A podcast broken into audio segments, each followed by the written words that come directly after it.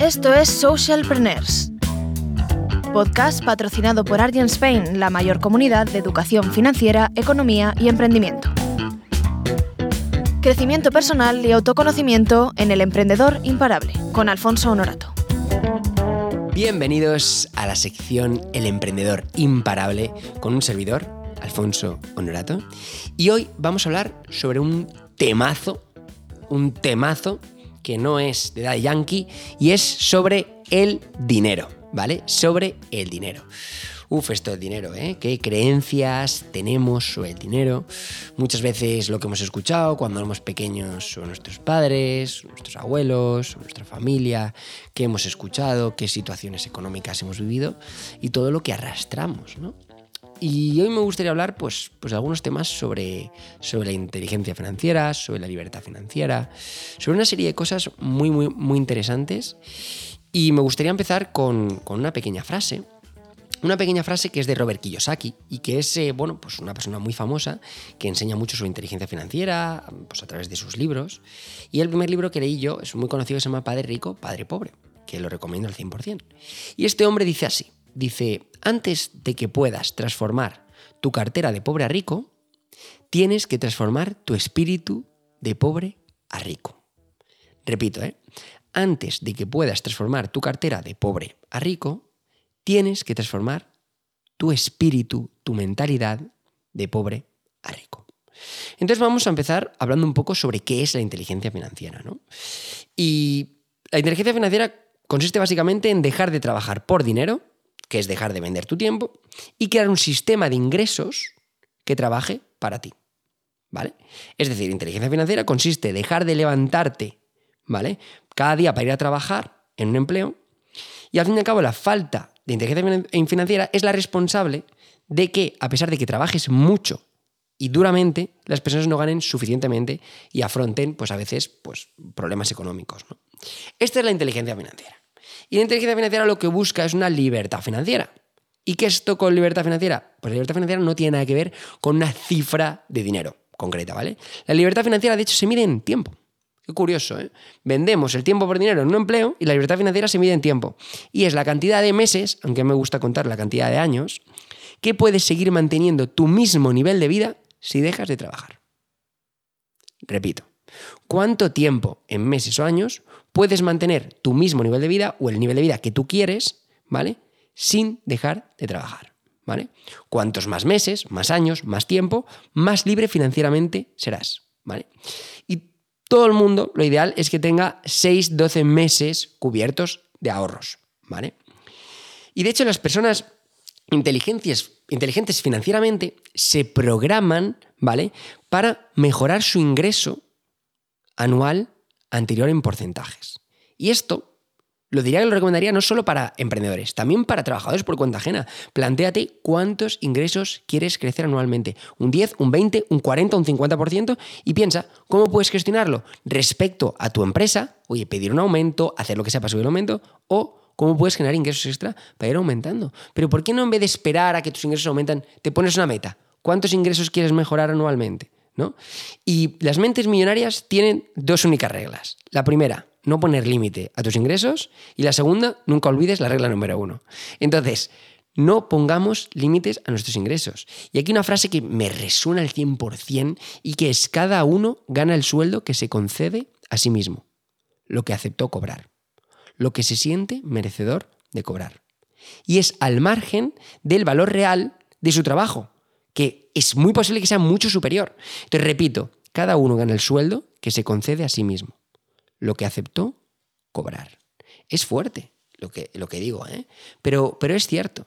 Entonces, vamos a hablar de, bueno, pues eh, después de, en, el libro que, hablaba antes, que era de Padre Rico, Padre Pobre, Robert Kiyosaki, te habla de los cuadrantes del flujo del dinero, ¿no? Y de hecho tiene un segundo libro, se llama Cuadrantes del flujo del dinero, es un poco más espeso, pero lo recomiendo al 100%, y de que hay cuatro formas, ¿vale? De, eh, de crear, de aportar valor, ¿vale? Que a través de ser empleado, ¿vale? El empleado es el que busca la mayor seguridad, ¿vale? Intercambia su tiempo y esfuerzo por dinero. Pero si no trabaja, no recibe ingresos. Tiene sentido, ¿no? Un empleo no es un activo, ya que no se puede vender, ni es heredable. Tú no puedes vender tu trabajo, ni tus hijos pueden heredarlos. Tiene sentido, ¿no?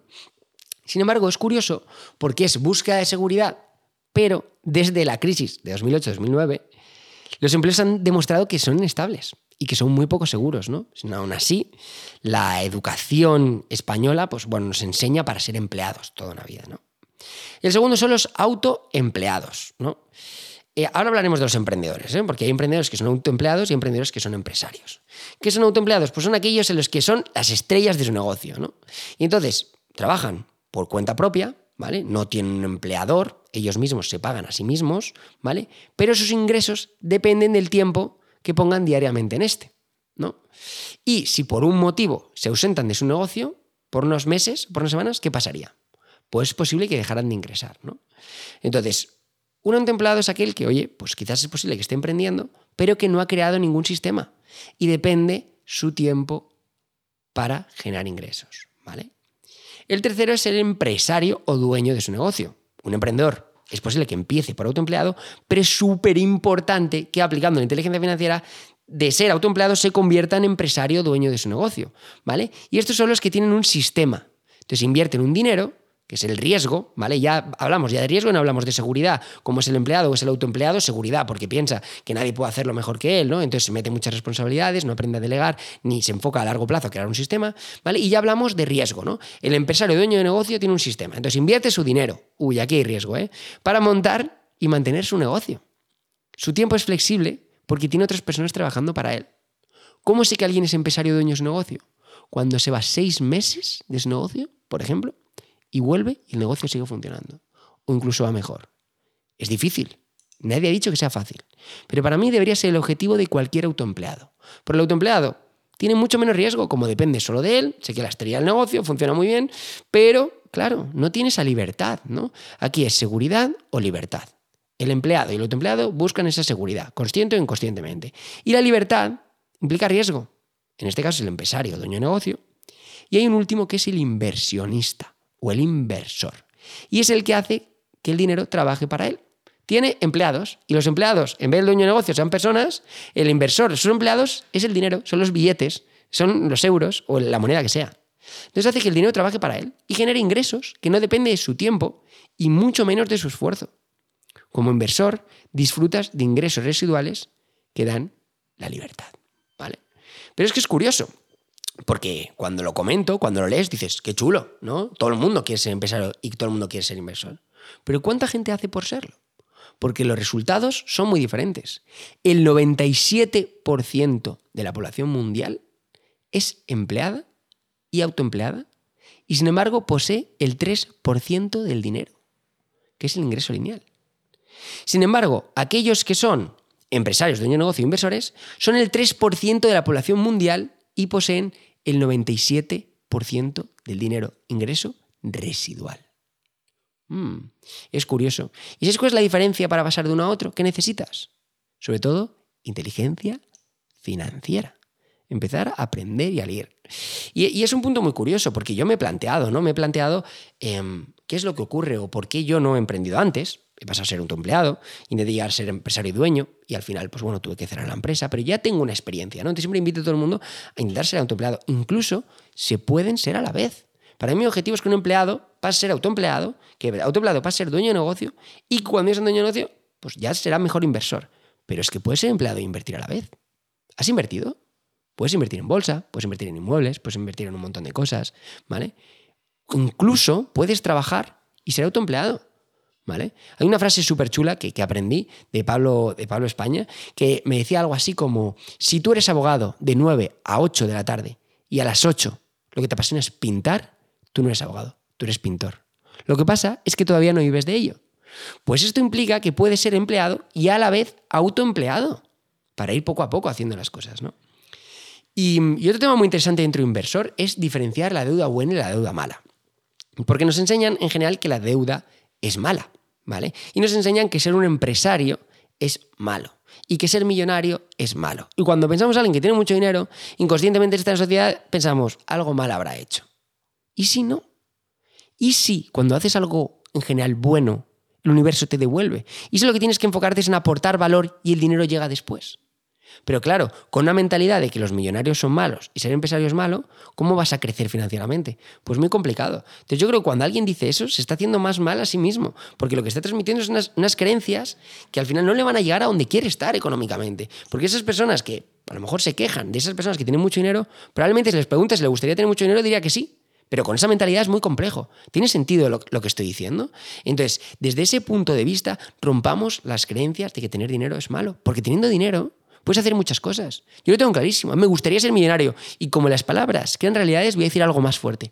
Voy a ser millonario. Pero no por el simple hecho de ser millonario, es que soy millonario, puedo crear una fundación y puedo educar a niños en espiritualidad, en autoconocimiento, en inteligencia emocional, incluso en inteligencia financiera. ¿Lo ves? Entonces, ser millonario no es lo que busco, que quizás parte también, no va a ser el resultado del valor que estoy y que voy a aportar. ¿Tiene sentido? Y para eso necesito aprender sobre inteligencia financiera y aprender las reglas del juego llamado dinero. Porque si saber las reglas, entender cómo funciona, vamos perdidos. Y entonces cogemos una actitud victimista. No es que el Estado no me paga tal, no es que el empleo no me paga tal, es que vivimos una crisis, ¿qué tal? Desde luego, claro que eso está ahí. Pero, ¿qué haces con eso que está ahí? Porque todos jugamos con las mismas reglas. Porque unos llegan más y otros llegan menos. Porque las reglas son las mismas repito. ¿no? Entonces me gustaría simplemente dar un pequeño, una pequeña pincelada sobre las deudas. ¿no? ¿Las deudas son buenas, son malas? Bueno, yo las deudas no son buenas ni malas. Creo que nada en esta vida es bueno o malo, todo es neutro. Sin embargo, me gustaría diferenciar qué deudas son buenas y qué deudas son malas. Las deudas malas son aquellas que pagas tú. Es decir, si tú pides una deuda para irte de viaje, es una deuda marísima. Si tú pides una deuda para pagarte un móvil o un ordenador, es una deuda marísima. Pero si tú haces una deuda y esa deuda la pagan otros, es una deuda buenísima. Es una deuda buenísima y eso se llama apalancamiento financiero. Te voy a poner un ejemplo. Si tú pones una deuda para crear un negocio, si llevas ese negocio y vas a sacar dinero, va a ser una deuda buena. Ojo, depende de ti. Si tú pides una hipoteca para comprar un piso y transformarlo en alquiler y lo va a pagar otro, es una deuda buena. ¿Lo veis? ¿Tiene sentido? Entonces una deuda buena es la que va a pagar otro. Ya puede ser tu negocio, ya puede ser lo que sea. Y una deuda mala es la que vas a pagar tú. ¿Cómo alguien con inteligencia financiera soluciona para una duda. Con creatividad. Pensando fuera de la caja. Una persona inteligente financieramente, cuando tiene un problema financiero, lo resuelve con imaginación, no con dinero. No con dinero. No se endeuda, no echa mano de sus ahorros. Y si lo hace, lo restituye. Por ejemplo, una persona con inteligencia financiera va a comisión y sobre resultados dispone de ingresos variables. Y solo se da un lujo después de haber creado un flujo de ingresos, pero no antes.